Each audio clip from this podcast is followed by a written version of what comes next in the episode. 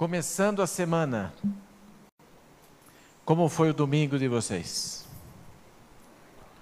O meu domingo terminou bem. Eu ganhei uma sacolada de goiaba do Juscelino. Hoje fui visitar o Juscelino, porque numa. Eu não lembro se era um domingo, uma quarta-feira. E ele levou sacola de goiaba para todo mundo que foi na igreja. Eu achei que ele tinha um pomar de goiabeiras, né? Porque eu falei tanta goiaba assim, né? E não era pouquinha coisa, não, que, que cada sacola, né? Aí eu fui visitar o Juscelino hoje, falei, quero conhecer esses pés de goiaba do Juscelino. Gente, é um pezinho de goiaba. E dá tanta goiaba assim. Ele disse que o ano passado foram quase 200 quilos de goiaba, gente. Haja goiaba, né? Você gosta de goiaba, não? Muita goiaba. Muita goiaba. Ah, eu ouvi dizer. Eu, eu vi a máquina lá, mas já estava parada. A máquina eu vi. Eu vi a máquina ali da, da, das goiabas. Né? Mas, irmãos, a semana está começando. Você sabe que o domingo costuma ser o dia menos espiritual para a gente, sabia disso? Porque o domingo a gente fica um pouco mais em casa, o domingo é quando as telas ficam mais tempo ligadas. E queira ou não, quando a gente fica com mais tempo as telas ligadas, parece que a gente, quando termina o domingo assim, a, a bateria espiritual está meio baixa. A gente sente isso. Mas louvado seja Deus que você está aqui nessa noite, tá bom? E olha, você que está assistindo em casa, eu convido você domingo que vem para sair do seu sofá e vir aqui pessoalmente. Tá bom? Se você pode, venha participar junto conosco aqui. E você que está aqui hoje e não está com a sua família, domingo que vem, traga a sua família. Traga os filhos, traga a esposa. Aqueles que podem estar aqui, traga-os para poderem participar conosco, tá bom? Então, louvado seja Deus porque você está aqui essa noite. Trouxe a sua Bíblia? Nós vamos ler alguns textos da Bíblia. Tá? E queira Deus que seja um texto de inspiração. Nós vamos ter o momento do culto agora, após o culto, nós vamos ter o hino final. E depois nós vamos é, ter uma reunião administrativa com os membros batizados da igreja. Tá? Vamos, eu convido você para a gente. É, essa série que nós vamos ter nesses domingos de fevereiro vai ser Vivendo no Tempo do Fim. Como deve viver o povo no tempo do fim. E hoje é praticamente uma introdução disso daí, e algo que você conhece bem. Aliás, todos nós conhecemos bem. Todos nós convivemos com tentações, não é mesmo? Eu não sei como foi o seu dia de tentação hoje, mas certo é que nessa semana todos nós seremos tentados. Essa é uma, é uma certeza que não tem como escapar. E no livro de Lucas, capítulo 4, nós temos aqui a história das tentações de Jesus. Bem conhecidas as tentações de Jesus, são descritas aqui no capítulo 4 de Lucas. E as tentações de Jesus, elas de certa forma se espelham nas nossas tentações, porque Jesus veio como nosso representante. E nós vamos hoje dar uma olhada nessas tentações de Jesus e o que nós temos a ver com essas tentações. Antes de lermos o texto da Bíblia, convido você para a gente orar. Não sei como está o seu coração nessa noite. Pode ser que alguém aqui está preocupado com a sua agenda da semana, né? Tudo que tem que resolver na semana. Pode ser que alguém aqui tenha na sua agenda de compromissos da semana algo que você ainda não tem solução. O que, que eu vou fazer? Essa semana eu tenho isso aqui para resolver e não sei como que vai ser. Eu convido você para deixar tudo isso de lado por um tempo colocar nas mãos de Deus, que Ele vai cuidar de você e da sua agenda, tá bom? Vamos orar? Assentados mesmo como estamos? Bondoso Deus, muito obrigado. Obrigado porque o Senhor é sempre presente e disponível a todos nós. O Senhor sabe, nós somos pequenos, o Senhor é grande e poderoso. Temos dificuldade em confiar, queremos ter as coisas em nossas mãos mas por favor, Senhor, toma conta de cada um que está aqui, a sua agenda. Aqueles que estão em casa também, as preocupações da semana estão aí, coisas para serem resolvidas, compromissos. a serem cumpridos. Por favor, Senhor, que tudo isso esteja em tuas mãos. Que o teu Espírito seja abundante conosco ao estudarmos a tua palavra, em nome de Jesus. Amém. Muito bem. João, uma dica para você que traz o seu aparelhinho: coloque ele no silencioso. E se você não for usar, coloque até no modo avião, é o melhor ainda, porque começa a picar mensagem e tal, a gente fica curioso, né? Então é o melhor jeito ali é, é para a gente poder estar concentrado. Bom, Jesus ele veio como um segundo Adão. Você lembra lá no livro de Gênesis, o capítulo 3, o primeiro Adão caiu em pecado, e com o pecado de Adão, todos os homens nasceram com a semente do pecado. E Jesus vem como um segundo Adão. O que, que significa quando a gente diz que Jesus veio como um segundo Adão? Jesus, como Adão, ele não tinha propensão para o pecado. Nós temos propensão para o pecado. Né? Nós nascemos como a semente. Mas não pense que isso é uma vantagem. E Jesus, então, ele veio como nosso representante para viver e para nos. E aqui estava ele eh, nas tentações em Lucas, o capítulo 4. Outra coisa, nas tentações de Jesus, a gente percebe algumas coisas importantes. Primeiro, se você tem esse marca-página, quase todas as Bíblias têm a fitinha, né? Algumas têm duas fitinhas, né, para marcar. Coloquem lá em Lucas 4, porque a gente pode ir para outro texto e depois voltar. E aí você já marca ali. No livro de Hebreus, quando fala sobre as tentações de Jesus, dá uma olhada ali no livro de Hebreus, avance lá para o final da Bíblia. Hebreus, o capítulo 4. Aqui existe uma algo importante em relação às tentações de Jesus. Hebreus 4, verso 15. Olha o que diz Hebreus 4, verso 15. Encontrou Hebreus 4,15? Ali diz assim: Porque não temos um sumo sacerdote que não possa compadecer-se das nossas fraquezas, mas alguém que a nossa semelhança foi tentado em todas as coisas, mas sem pecado. O livro de Hebreus, capítulo 4, verso 15, aqui menciona que Jesus foi tentado em todas as coisas, a nossa semelhança. Aí você pensa assim, né? Como que Jesus pôde ser tentado em todas as coisas a nossa semelhança, considerando que hoje nós temos tentações que Jesus não tinha? Concorda comigo? Jesus nunca foi tentado a ir ao cinema. No tempo dele não tinha cinema. Jesus nunca foi tentado a visitar sites impróprios da internet. No tempo dele não tinha computador, nem a internet, não tinha nada disso. Jesus nunca foi tentado a ter uma conversa imprópria com alguém numa rede social. No tempo dele não tinha nada disso. Jesus nunca foi uma pessoa de idade. Existem tentações que só as pessoas de idade têm, os outros não têm. Jesus nunca foi uma mulher. Existem tentações que só as mulheres têm, os homens não têm.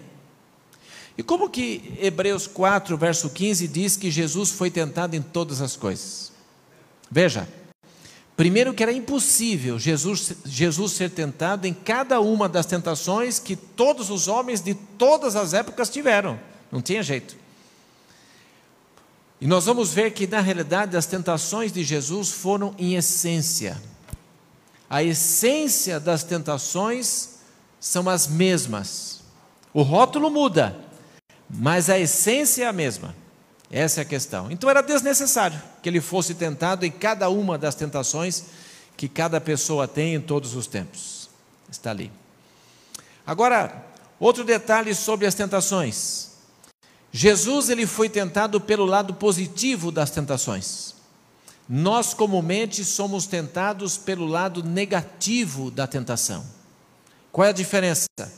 O lado negativo a gente percebe logo que é uma tentação.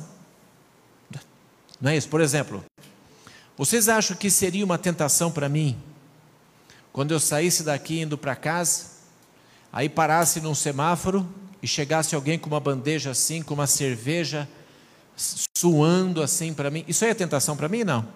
O que, que acha você? Não. Não. E não só para mim. Qualquer pessoa de bom senso, nem precisa ser um cristão, mas tiver bom senso, ele consegue vencer uma tentação no aspecto negativo. É só ter bom senso. Agora, a tentação do aspecto positivo, ah, essa aí é complicado. Sabe por quê? Porque a tentação no aspecto positivo, algo aparentemente bom, que a gente não vê mal nenhum, mas por trás dele está um gancho. Esse é o perigo. E a tentação no aspecto positivo, a gente só consegue vencer com comunhão com Deus. Se não for Espírito Santo no coração, dando o que nós chamamos de discernimento, a gente não consegue vencer esse tipo de tentação. Esse é um desafio. Esse é um desafio. Por isso que é importante, né? Esses dias estava conversando com uma pessoa e a pessoa dizia assim, pastor, ó, eu acordo cedo, eu faço meu devocional, estudo minha lição de escola sabatina, faço meu no bíblico, leio minha meditação matinal, tenho meus momentos de oração, mas ó, agora já é tarde. Pergunta para mim qual é o assunto da lição. Não lembro. Você lembra? Você estudou de manhã? Se for perguntar muitos aqui, peraí, peraí, peraí, peraí, deixa eu ver se eu encontro. Ah, talvez a gente nem lembre. Isso porque foi no mesmo dia. Se passar dois, se passar três, se perdeu. Que precisamos disso então? Gente, a gente precisa porque fica no coração, dá discernimento para você. Essa é a questão. Nós precisamos. Esse é um aspecto. E tem um outro aspecto que ajuda na questão do discernimento. É o cuidado que você tem com a saúde. Mas o que, que tem a ver? Tem tudo a ver. A gente cuida da saúde não é só pela saúde. A gente não cuida da saúde para viver uns anos a mais, para ter mais. Porque, ó, se a gente for pensar bem, usar lógica, racios, racionalizar a questão, quanto mais cedo morrer, melhor, não é isso? Jesus vai voltar, o mundo é tão mal, mais sofrimento. Quanto mais cedo morrer, parece que até ajuda. Para que viver mais então? Parece que é mais sofrimento, mais angústia, mais tragédia. Não é só isso. Quando você cuida da saúde, você está cuidando da sua mente. Existe uma expressão na revelação que diz assim que ah, os maus hábitos eles obscurecem o cérebro. Já ouviram falar nisso? Sabe o que é obscurecer o cérebro? Imagine você que se apagassem as luzes da rua e você saísse de noite de óculos escuro para ir para sua casa a pé. Você vai enxergar? Vai, mas bem pouco. Mas vai enxergar um pouquinho, mas vai ser fácil.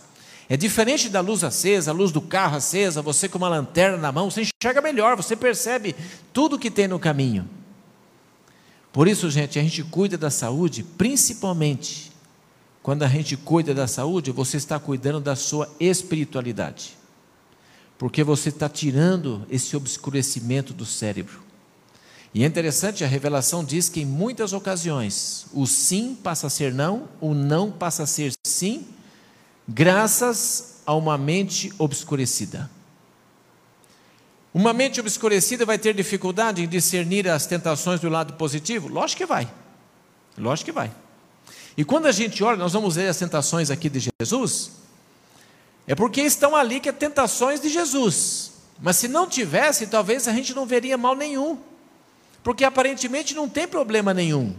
Você pega a primeira tentação, alguém que está jejuando, 40 dias sem comer, e aí pede para transformar pedras em pão. Tem problema comer pão? É pecado comer pão? Não, aparentemente não tem problema nenhum. Jesus mesmo disse que era o pão da vida. Qual o problema de comer pão? Não tem problema. Na outra tentação, leva lá no pináculo do templo e diz assim: ó, atira-te daqui abaixo, porque os anjos vão cuidar.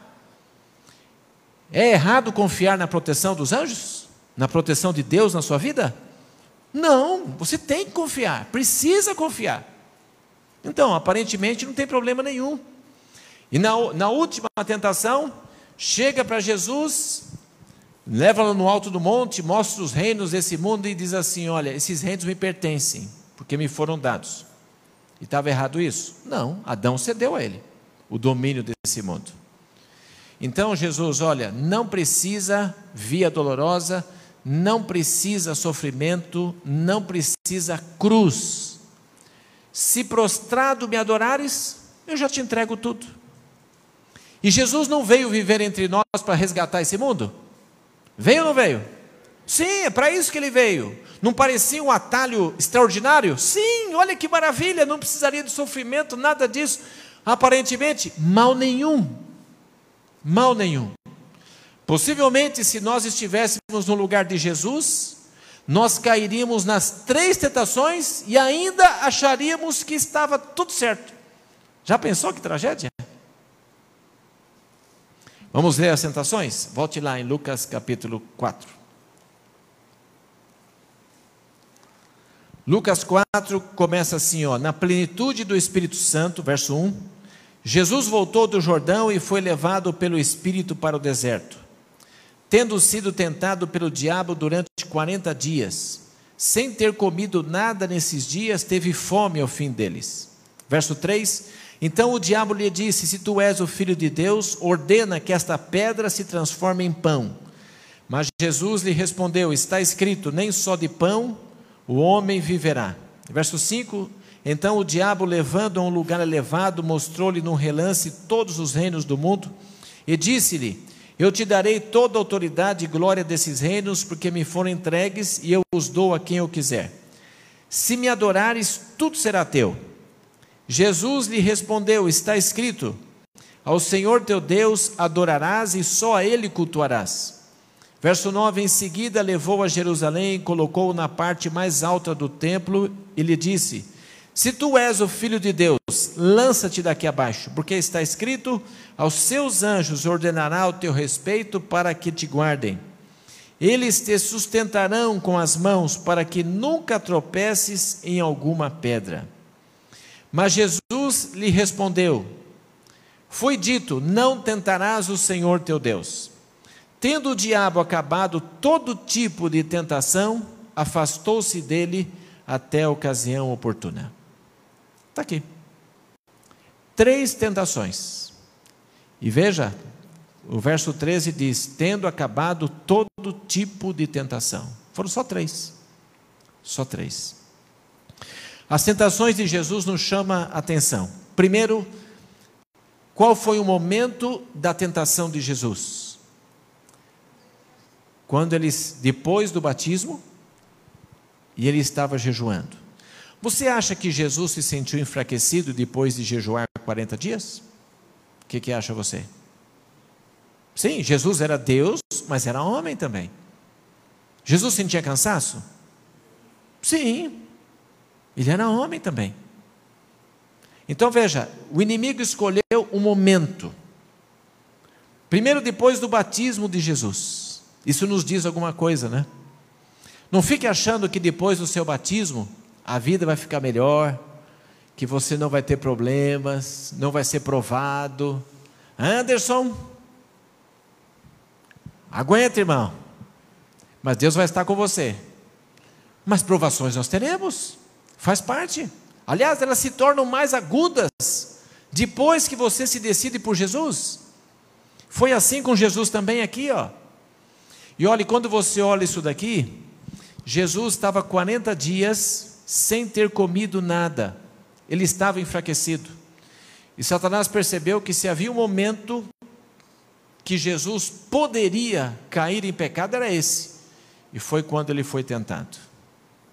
Quando nós não estamos bem de saúde, nós estamos mais vulneráveis. Por isso que a gente precisa cuidar da saúde. E não é fato mesmo. Quando a gente não está muito bem de saúde, é até difícil meditar na palavra de Deus. É complicado orar. Não é mesmo? Tudo fica mais difícil. Nós precisamos de saúde. Aí vem as tentações. Veja, a ordem das tentações mudam nos evangelhos. Mas a primeira aqui ordena que esta pedra se transforme em pão. Primeira tentação. Pergunta é o seguinte: Jesus tinha ou não tinha poder para transformar pedras em pão? Tinha ou não tinha? Tinha. Jesus ressuscitou mortos, multiplicou os pães, curou uma porção de gente. Ele tinha poder para fazer isso. Por que, que não fez? Aí alguém fala assim: ah, ele não fez porque era o diabo que estava mandando. Ué, se o inimigo sabe que você pensa assim, ele vai dar ordem para você aos contrários. Ele vai dizer para você assim: ó, guarda o sábado, para você não guardar. Leia a Bíblia, para você não ler. Porque o importante não é ouvir a Ele ou não. Para Ele o importante é você não ouvir a Deus. Isso que conta. Isso que conta. Transformar pedras em pão. Por que, que não fez Jesus? Se ele podia fazer. Veja, nessa tentação, havia um gancho por trás dela. Jesus tinha poder para transformar pedras em pão, porque Jesus era homem e era Deus.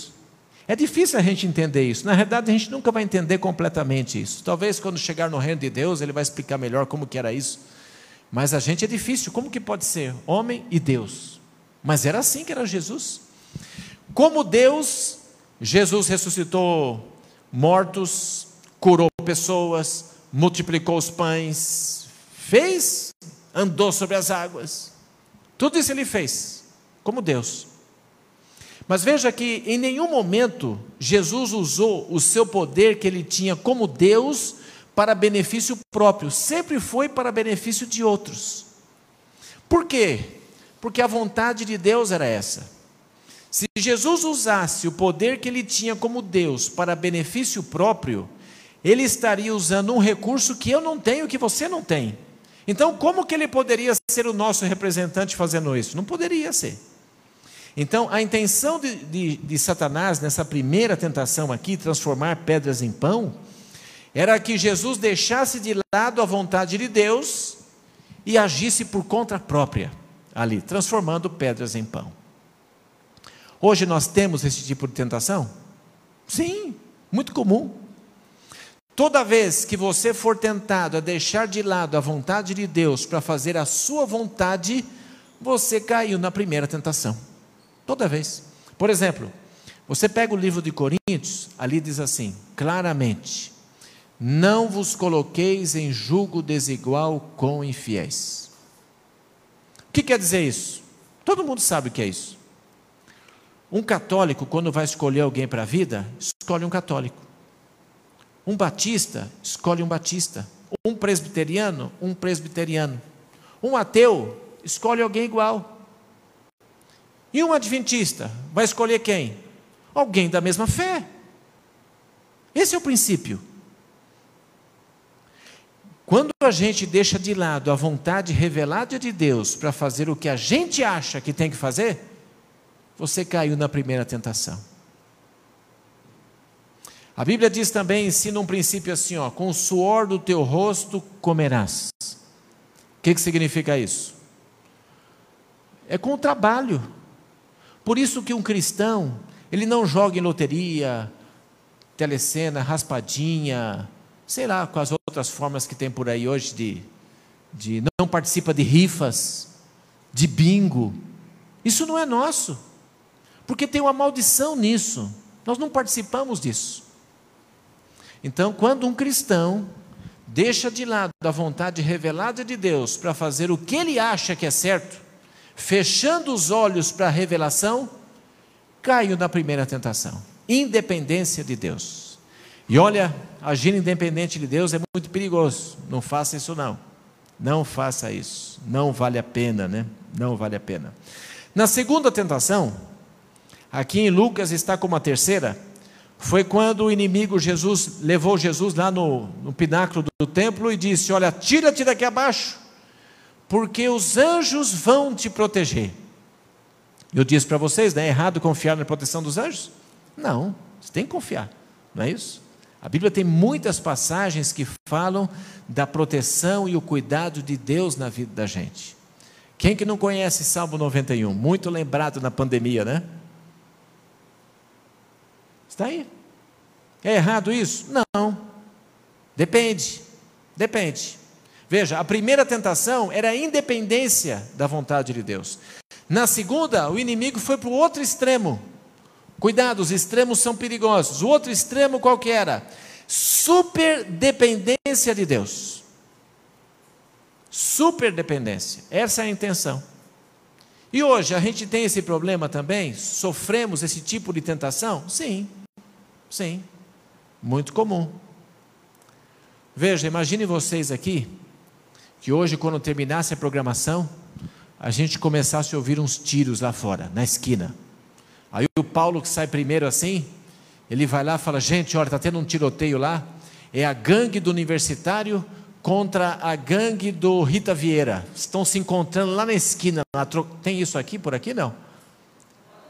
Agora não, né? Tomara que não, né? Mas suponhamos, está ouvindo tiro e e fala assim: ó, então, gente, vamos ficar por aqui, vamos esperar acalmar esse povo embora, e depois nós vamos embora.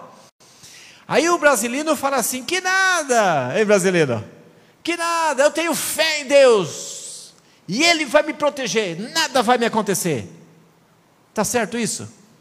Lógico que não, está errado. Isso aí nem é fé, sabe como se chama isso? Presunção. E tem muita gente que acha que tem fé, mas tem presunção. É diferente. Uma vez visitei uma senhora. Você sabe que as pessoas, quando estão doentes, tem gente que não parece que está doente, mas tem gente que parece. Se olha para a pessoa assim, você não diz para a pessoa, né? Mas você olha assim e fala: Ixi, tá feio o negócio aí para o seu lado. E aquela senhora estava com uma aparência ruim mesmo. Ele perguntou: A senhora já procurou um médico para ver o que tem? Já. Já descobriu? Já. E ele deu algum medicamento? Deu. Está tomando? Não. Não? Por que não? Ela falou assim: Eu tenho fé em Deus. E se Deus quiser, Ele vai me curar. Eu não preciso de medicamento nenhum. Está certo isso? Lógico que não. Isso é fé? Não, isso é presunção. Isso é presunção. Gente, nós temos que entender o seguinte: tudo que está ao seu alcance para fazer, faça. Quando não tiver mais nada que você pode fazer, aí Deus vai fazer. Essa é a questão. Lembra quando Jesus foi ressuscitar Lázaro? Ele tinha, só ele que estava ali tinha o poder para ressuscitar Lázaro. Mas antes de ressuscitar Lázaro, o que, que ele falou? Tirai a pedra. Tira a pedra. Por que, que ele não tirou a pedra? Tinha condições de tirar a pedra ou não tinha? Tinha também. Mas quem ressuscitou o morto? Tinha, por que, que não tirou? Porque os homens que estavam ali, eles podiam fazer isso. Então façam isso. O que eles não podem fazer, deixa que Jesus faz, que era ressuscitar o morto. Por isso, gente, cuidado. Toda vez que a gente. Uma vez um, um, rapaz assistiu uma semana de oração que era sobre a oração. Nós vamos ter os 10 dias de oração, né? começando dia 18. E aí, quando terminou, e a semana toda é, foi sobre a oração, o poder da oração e tal, a oração move montanhas e tanta coisa. Aí quando terminou, passou, não lembro quantos dias depois, o rapaz procurou e falou assim, pastor, é o seguinte, olha, tudo aquilo que a gente estudou lá, aquilo não vale nada. Mas por que, que não vale? Porque não funciona para mim. Mas como não funciona? Olha, eu estou orando como nunca. E eu não consigo emprego. Estou orando e estou orando. Olha, já faz dias que eu estou orando e não consigo emprego. Mas como que você está fazendo? Ele falou assim: olha, eu acordo cedinho de madrugada e eu leio minha Bíblia, medito e oro, e oro, e oro. Aí eu tomo meu de jejum, volto para ler a Bíblia, meditar e orar, e vou até a hora do almoço. Aí depois do almoço eu de novo vou meditar, orar até o jantar. Depois à noite, mais um pouquinho, aí eu vou dormir. Tinha alguma coisa errada nessa história? Não. O que estava faltando? Vai procurar emprego, irmão. Vai procurar emprego. Ninguém vai bater na sua porta. Você tem que sair, vai distribuir currículos, vai procurar. Ore sim, mas vai fazer o que você pode fazer. Faça.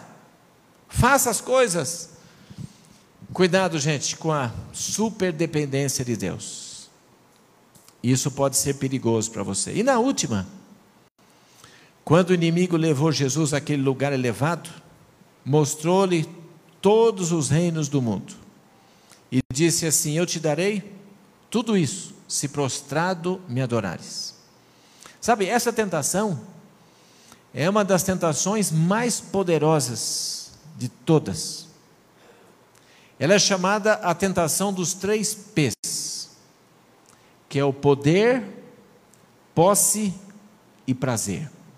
Vocês já viram quanta gente hoje troca o reino de Deus por poder?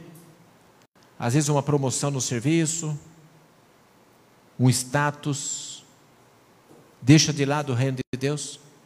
Quanta gente troca o reino de Deus por posses? Quanta gente troca o reino de Deus por prazer? Sabe, Jesus, Satanás ofereceu para ele o mundo inteiro e ele não cedeu. Hoje, Satanás não oferece o mundo inteiro para nós, porque ele nem precisa gastar muito.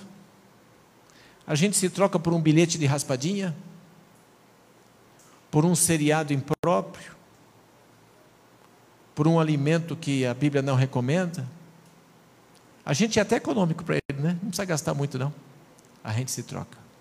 Mas a questão, gente, é que Jesus foi vencedor. Ele foi vencedor. E quando Jesus foi vencedor, ele abriu uma porta que deve ser seguido por todos nós. Todos nós podemos ser seguidores, vencedores. E sabe de uma coisa? Nós temos uma vantagem que Jesus não tinha nas tentações dele. Sabia disso? Nós temos uma vantagem. E olha, essa vantagem está escrita lá no livro de 1 Coríntios. Abra sua Bíblia lá. É o último texto de hoje. 1 Coríntios o capítulo 10. 1 Coríntios capítulo 10, verso 13. Veja, você e eu temos uma vantagem que Jesus não tinha nas suas tentações. As tentações de Jesus não tinham limite. Olha o que diz esse texto. Não veio sobre vós nenhuma tentação que não fosse humana mas Deus é fiel e não deixará que sejais tentados além do que podeis resistir. Pelo contrário, juntamente com a tentação, providenciará uma saída para que possais suportar. Você diz amém para isso? Gente, boas novas!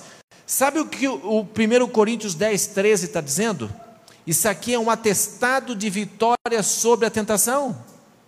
Se você está sendo tentado, é porque Deus sabe que você pode vencer. Nós não receberemos nenhuma tentação que vá. Tem gente que fala assim: ah, não deu, não deu para resistir. Toda tentação dá, está escrito aqui, olha. Está escrito. Podemos ser vencedores. Podemos ser vencedores. E olha, nessa noite, estudando esse, esse assunto aqui, eu não sei o que passa no seu coração. Pode ser que alguns estão aqui nessa noite pensando assim, ó, ah, louvado seja Deus. Tenho sido tentado, mas tenho sido vencedor, e é isso mesmo, Deus tem me ajudado e tal. Amém, siga assim. Mas pode ser que tenha alguém aqui, ou que está em casa assistindo, que talvez esteja com o coração apertado, sabe que não tem sido vencedor, percebe que o seu coração, na realidade, tem sido derrotado e às vezes derrotado no mesmo ponto. Você cai naquele ponto e aí você se arrepende, Senhor, por favor, não era para ser assim e tal. Passa um tempo, de novo, de novo, de novo. E você está aqui com o coração apertado e fala assim: não tenho sido vencedor. Na verdade, eu tenho sido um perdedor. O inimigo tem vencido.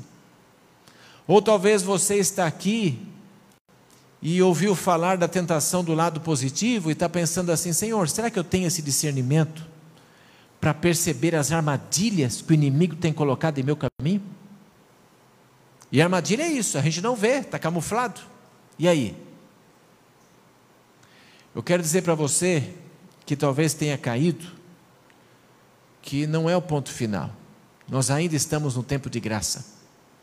Meu irmão, se arrependa levante-se e siga o caminho e seja um vencedor em Cristo Jesus. E você que tem sido vencedor, siga sendo vencedor, na certeza de que você já tem o atestado da vitória. Essa é a questão. Gostaria você de pedir nessa noite assim, Senhor, quero continuar sendo vencedor. Ou ainda dizer assim, Senhor, eu tenho perdido algumas batalhas, mas por favor, eu quero eu quero retomar o caminho. Me perdoa. Me restaura, Senhor, porque eu também quero ser vencedor. Quando você lê o livro do Apocalipse, especialmente as cartas às igrejas, pode ver que a maioria delas vem uma frase assim, ó, ao vencedor. Já viu? Ao vencedor, ao vencedor. Os vencedores herdarão o reino. A igreja de Deus será vencedora no tempo do fim. E você faz parte dessa igreja. Nós vamos cantar um hino agora. É o hino 471. E durante esse hino, olha bem a letra desse hino, que bonito que é. E é uma letra assim muito especial. Deus quer que você seja um vencedor. Ele já providenciou tudo para que todos nós sejamos vencedores e seremos pela graça de Deus.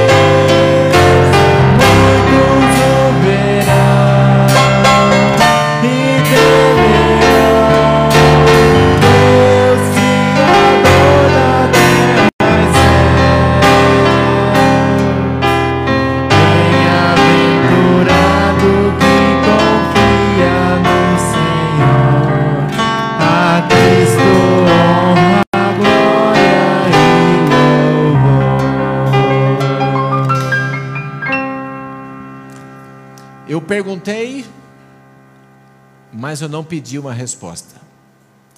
E eu vou pedir para você agora. Quantos que estão aqui que gostariam de dizer assim: Senhor, quero seguir sendo um vencedor, ou não tenho sido em todos os momentos vencedores, mas eu quero ser. Quantos de vocês? Eu também. Louvado seja Deus por você. Bondoso Deus, muito obrigado. Obrigado pela esperança que temos em Cristo Jesus. Senhor, infelizmente temos um inimigo colocando armadilhas em nosso caminho.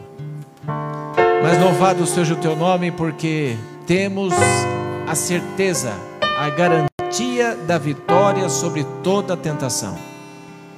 Aqueles que têm sido vitoriosos, Senhor, louvado seja o teu nome. Aqueles que por acaso têm sido tem tropeçado, tem caído, cedido à tentação, por favor, Senhor, receba esse coração arrependido, que se coloque em pé e seja vitorioso em Cristo Jesus também. Na volta de Jesus, que é a esperança de todos nós, estaremos ali com uma igreja vitoriosa e que todos que estão aqui sejam vitoriosos. Em nome de Jesus Cristo, amém.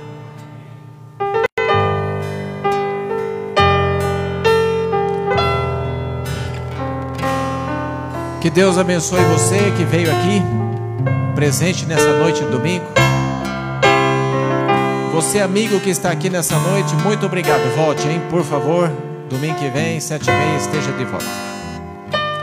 Nós vamos ter em seguida, então, a nossa reunião administrativa. Então, os membros batizados permaneçam um pouquinho. Os demais, Deus abençoe. Quem está com filhos pequenos, eles podem ficar, tá? Pode acompanhar os pais, está tudo certo.